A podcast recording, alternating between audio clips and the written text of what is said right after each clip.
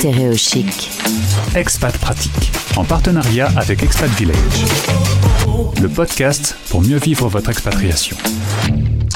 Merci d'écouter Stéréo Chic Radio. Comme chaque mercredi, on se retrouve avec les experts d'Expat Village. On a couru après euh, le direct, mais ça y est, euh, Maude est avec nous depuis Chambéry. Maude, bonjour et bienvenue sur Stéréo Chic. Bonjour Gauthier. On va parler Ears aujourd'hui. Alors j'ai dit, ben c'est bien, parlons Ears, mais euh, qu'est-ce que c'est ah, oui, C'est vrai que pour des, pour des expats Ears, euh, ça, ça, ça sonne bien.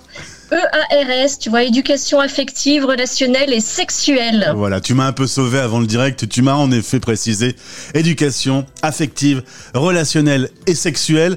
Alors, les mots côte à côte sont sympathiques, mais il faut que tu m'éclaires quand même, euh, Maud. Tu es conseillère conjugale au sein de l'expat village. Et, pourquoi on parle de, ce sujet aujourd'hui? Ben, pourquoi pas, j'ai envie de dire, parce que c'est euh, c'est un sujet qui fait partie du quotidien euh, d'un conseiller conjugal. Un conseiller conjugal, il a quatre casquettes. Il intervient, il reçoit en cabinet des individuels, des couples, des familles hein, au sujet de la relation, du lien. Euh, il anime des groupes de parole sur toute thématique relationnelle.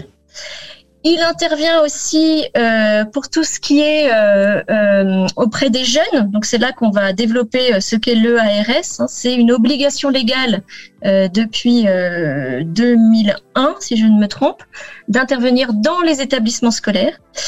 Et c'est des conseillers conjugaux qui peuvent faire ça. En tout cas, c'est dans leur prérogative. Et puis la quatrième chose qui ne se fait pas en cabinet, mais qui se fait en centre de planification, c'est tout, tout ce qui est autour de l'accompagnement à la contraception et puis euh, à l'IVG, donc euh, euh, tout ce qui concerne les entretiens préalables, même si aujourd'hui ils ne sont plus obligatoires, ils sont fortement conseillés. C'est vraiment un lieu essentiel pour mieux comprendre, pour pouvoir libérer la parole, etc. autour de ça. Maud, on fait une petite parenthèse justement concernant l'IVG et ce qui se passe actuellement aux USA. Est-ce que quand tu regardes les infos, tu tombes de ta chaise? Ben oui, évidemment. Hmm. Qu'est-ce que tu veux C'est quand même incroyable qu'un combat aussi euh, important du XXe siècle soit remis aux causes en, au XXIe siècle. Oui. Mais en tout cas, euh, moi, de ma petite lucarne euh, de conseillère conjugale, c'est un acte qui justifie, à mon sens, une vraie mise en mots et pas que pour la femme qui porte l'enfant, mais aussi pour le couple même si le couple est dysfonctionnel, même si, j'ai envie de dire, même pour le père, tu vois, c'est vraiment important. Et j'ai vu euh, des chemins, euh, enfin, j'ai été témoin de chemins euh, extrêmement édifiants euh, à ce sujet parce que les deux parents étaient en, capables de se parler. Voilà, mais ça c'est la petite parenthèse. Voilà. C'est pas le cœur de notre sujet d'aujourd'hui. On revient à l'école et cette euh, règle de l'éducation nationale donc depuis 2001. Euh, souvent il y a des directives qui sont données par le ministère. Est-ce que c'est vraiment appliqué? Est-ce que les écoles reçoivent vraiment les, les conseillers euh, conjugaux capables de parler de ce sujet ou est-ce que il y a encore un petit chemin à faire? Euh, On parle de 2001, on est en 2022. Euh, il y a plein de réponses à tes questions. Déjà, d'autres intervenants que, des conseillers conjugaux peuvent venir dans les établissements scolaires. Ça peut être l'infirmière scolaire, ça peut être des enseignants qui ont suivi une formation, voilà, c'est c'est pas l'apanage des conseillers conjugaux non plus. Euh, est-ce que c'est appliqué pleinement? En tout cas, les consciences commencent à bouger et euh, les euh, chefs d'établissement savent que c'est important que quelques, à quelques moments dans toute la carrière scolaire du jeune, il entende parler par une voix neutre, bienveillante, sans jugement, qui ne soit pas les parents, euh, voilà, donc c'est coéducateurs que sont les intervenants qui entendent parler euh, de l'éducation affective, relationnelle et sexuelle. Bon, aujourd'hui, dans l'idéal, la, directive, euh, c'est qu'il y ait trois fois par an dans toute la scolarité d'un jeune une intervention extérieure. Ça n'existe pas. ça ne se fait pas aujourd'hui. Hein, on est d'accord. En partant de la petite section jusqu'à la terminale. Donc tu vois, on en est loin. Alors évidemment en s'adaptant à la maturité du jeune, etc. Hein, euh, bien entendu. Ce que je vois, ce que je constate aujourd'hui, c'est que certains établissements accueillent, par exemple, pour les classes de cinquième, de troisième, un intervenant deux heures par an. Euh, je pense à un établissement où il y a carrément un itinéraire de la sixième à la troisième, où on va parler d'estime de soi en sixième, et puis en cinquième, en quatrième, en troisième, soit des intervenants extérieurs, soit euh, des enseignants, souvent de SVT d'ailleurs, vont euh, poser des mots deux heures par an. Mais c'est déjà pas mal, ça fait quatre fois dans la scolarité. Pour ce qui est du primaire, oui, je vais pas forcément faire les choses dans l'ordre, mais pour ce qui est du primaire, c'est plutôt en CM1, CM2 qu'on va commencer à mettre des mots sur euh, comment on fait les bébés, etc., euh, sur le respect de l'autre, euh, sur la parole, les paroles qu'on peut poser. voilà, c'est aussi des portes ouvertes à la discussion sur le harcèlement. Enfin, tu vois tout ça qui s'ouvre. Et puis en lycée, on est plus dans des interventions en première. Souvent, il n'y a pas en terminale parce qu'il y a le bac, etc., et que ça passe à la trappe. Euh, en seconde, souvent, les jeunes partent un peu tôt. Euh, enfin, tu vois, ils ont fini leur cours début juin, donc euh, les enseignants n'ont pas eu le temps de mettre, enfin, les, les chefs d'établissement n'ont pas eu le temps de mettre en place quelque chose. Mais c'est très inégal. C'est aussi inégal selon que ce sont des établissements privés ou des établissements publics. Ah oui. Euh, voilà, donc il y a, y a une inégalité. Moi, je me dis que, ben, que c'est plutôt une chance pour les, les jeunes d'entendre parler de, de, de, ce sujet par un intervenant extérieur qui est mandaté par le chef d'établissement. C'est vraiment ce qu'on pose euh, en début d'intervention. Euh, on va poser des règles euh, de confiance, hein, euh, c'est-à-dire c'est pas un lieu de thérapie pour les jeunes qui sont là. C'est un lieu où on va pas s'exprimer personnellement sur ce qu'on vit soi, sauf cas particulier où dans ce cas les conseillers, je, vais parler de moi, hein, donc des conseillers conjugaux qui interviennent, euh, euh, on se tient à disposition à la bah, fin. Tu t'isoles avec la personne qui a envie de parler de soi, mais il parle pas en besoin, public. Hmm. Bien entendu, euh, voilà. Il y a l'idée de dire on ne se juge pas. Euh, tout ce qui se dit dans un groupe qui est formé pour le temps de l'intervention, eh bien, ça ne sort pas du groupe. C'est pas le lieu de la balance, c'est pas le lieu où on va euh, euh, dire dans la cour, tiens, une telle, elle a dit ça, ouf, ouf, ouf. voilà. en même temps, à cet âge-là, sur ce sujet, c'est normal que on, on, rigole un peu, qu'on taquine un peu, mais ça reste un sujet hyper important. Je, je, vais prendre un exemple. Tous ces ados ont maintenant un téléphone portable et ont accès à de la pornographie en veux-tu, en voilà, sans aucun filtre, hein, parce que là aussi, on n'avance pas tellement et, et, on se modernise finalement pas tellement sur euh, cette dimension numérique euh, que on maîtrise guère, je trouve. Euh, mais, mais du coup, euh, c'est même encore plus important d'en parler, euh, vu qu'on y a accès encore plus facilement. À l'époque, fallait se cacher avec un catalogue de la redoute. Maintenant, bah oui. tu prends ton téléphone et c'est parti. Oui, je suis bien d'accord avec toi. C'est le catalogue de la redoute qui t'a fait rire. déjà la gêne, la gêne que tu que tu euh, indiques là, oui, tous les jeunes, euh, dès que il y a des gens extérieurs qui connaissent pas, qui viennent leur parler de sexe, euh, ça les fait. mais en fait, on parle pas que de sexe, on parle de relations, on parle d'affectivité. On est dans quelque chose de beaucoup plus large que la sexualité génitale, si j'ose dire. Il y a la deuxième chose qui qui est gênante pour les parents, c'est que ce soit des intervenants extérieurs qui viennent évoquer un sujet qui, qui est anxiogène pour eux parce qu'ils maîtrisent pas tout ils ne peuvent pas maîtriser leurs jeunes, notamment avec les écrans hein, dont tu parles, la pornographie entre autres. Et puis euh, euh, ils estiment que ça fait partie de la sphère privée. Pourquoi est-ce que des, pourquoi est-ce que ce sont les établissements scolaires qui vont s'emparer de ça?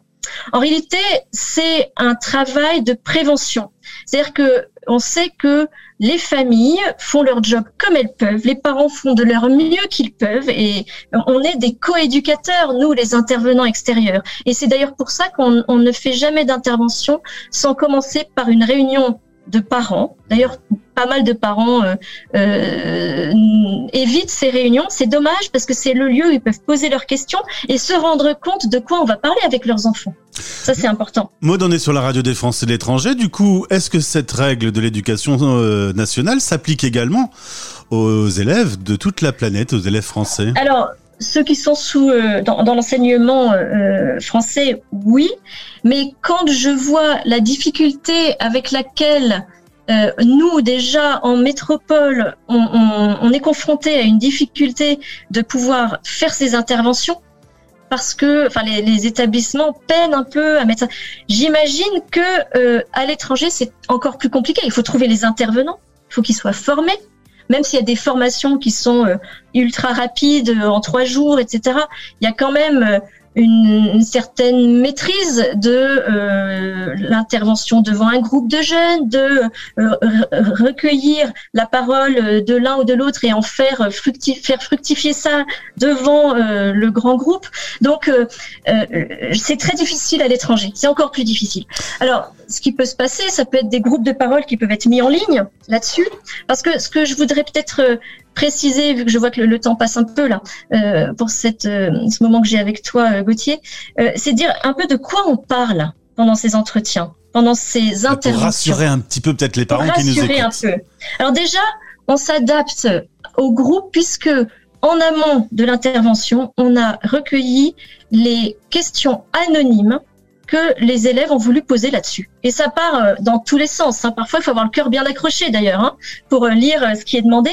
Mais du coup, on va s'ajuster à, au niveau de maturité de la classe. Donc ça, c'est déjà un premier point. En, en, général, surtout si je, je, vais, je vais parler plutôt du collège là, euh, les questions qui vont être abordées déjà, nous intervenants, avant de répondre aux questions, on va fixer, on va redire la loi, consentement, entre adultes dans le privé.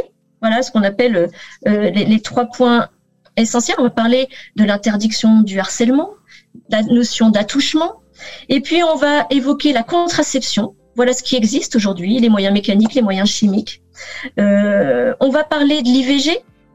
Que dit la loi aujourd'hui? Euh, Les méthodes qui existent. On va parler des infections sexuellement transmissibles. C'est important que les jeunes connaissent ça. Et puis, on va aussi avoir des mots devant le groupe classe entier sur tout ce qui est autour de l'homosexualité et des LGBTQIA+. C'est important qu'on mette des mots en grand groupe parce que ensuite, ce qu'on aime faire, hein, là je parle de on parce qu'on est un binôme qui intervenant, donc un, collègue masculin et puis moi, et on aime bien mettre des mots euh, euh, de façon assez neutre parce que Parfois, ce sujet-là est abordé en petit groupe, mais du coup, on en parle devant le petit groupe de garçons ou devant le petit groupe de filles, et la réciproque n'est pas vraie. Et ensuite, on va partager la classe en deux. Les filles d'un côté, les garçons de l'autre. Moi, je prends les filles en amont, d'abord. Euh, mon collègue prend les garçons. On aborde des sujets très sexués, là pour le coup, même si tout sujet peut être abordé devant tout le monde, mais les questions, surtout à ces âges-là pour les filles, c'est les règles, c'est comment ça se passe, c'est la première fois, etc. Les garçons, c'est beaucoup plus autour de pornographie, euh, masturbation, etc. Donc euh, on, on, sexue notre intervention, puis après on inverse. Je euh, rencontre les garçons, Bruno rencontre les filles, et on va du coup mettre en, en mots les questions qu'ils peuvent avoir vis à -vis du sexe opposé. C'est extrêmement riche. On n'a pas assez de deux heures pour faire ça. On aimerait tant venir au moins deux fois dans l'année. Euh, on sent que souvent c'est un peu frustrant, qu'ils aimeraient tant qu'on parle plus. Mais euh, voilà, on va pouvoir parler de l'amitié, des relations amoureuses. Euh, on va parler de ce qu'est l'érection, l'éjaculation. On va parler des, euh, de tous ces mots-là avec des termes très scientifiques, des termes d'adultes. Donc, passer les 5-10 premières minutes où les jeunes sont hyper gênés, pouffent de rire, etc., ils comprennent qu'on s'adresse à eux comme futurs adultes euh, euh, voilà, qui vont bientôt avoir des responsabilités, avoir des relations amoureuses, des relations de couple. Et c'est euh, extrêmement euh, intéressants. Euh, ils sont en confiance très vite, en réalité. Nous-mêmes, on est soumis euh, aux règles de l'établissement. Donc, on est très prudent, très attentif, très délicat, très soucieux de certains jeunes qui se posent énormément de questions pour certains sur leur identité. C'est extrêmement actuel. Donc ça, on, je crois que c'est vraiment une chance qui est ce lieu neutre. On leur dit bien que si on perçoit que des enfants ou des jeunes sont en difficulté, on ira leur parler individuellement et peut-être faire remonter ça à l'établissement. Hein. C'est ça peut être un lieu où on repère des difficultés euh, d'un jeune, euh, peut-être euh, ça peut être des oui des, difficultés avec des, des, parents, avec une famille dysfonctionnelle. Donc mmh. ça c'est le lieu où il peut y avoir des informations préoccupantes hein, qui sont reléguées. Voilà. Maud, on a été un peu bavard. Alors, je dois malheureusement interrompre euh, cet échange, mais évidemment, si vous êtes parent et que vous voulez en savoir plus sur ces rendez-vous dans les écoles, vous pouvez vous tourner sur euh, les réseaux sociaux de Expat Village, Expat Village, comme on dit. Oui, euh, excusez-moi, Gauthier, ce que j'aimerais dire, c'est surtout n'hésitez pas, si vous êtes un petit groupe, par exemple, d'expats, à vous dire, tiens, pour nos jeunes, on aimerait quelque chose, mais contactez-moi et on met en place un groupe à distance. Parfait, merci, c'est noté. Pour en savoir plus, Expat Village, Maud, je souhaite une extraordinaire belle journée. Merci, Gauthier. C'était Expat Pratique. En partenariat avec Expat Village, expat-village.com. Retrouvez les podcasts sur stereochic.fr, rubrique Expat Pratique.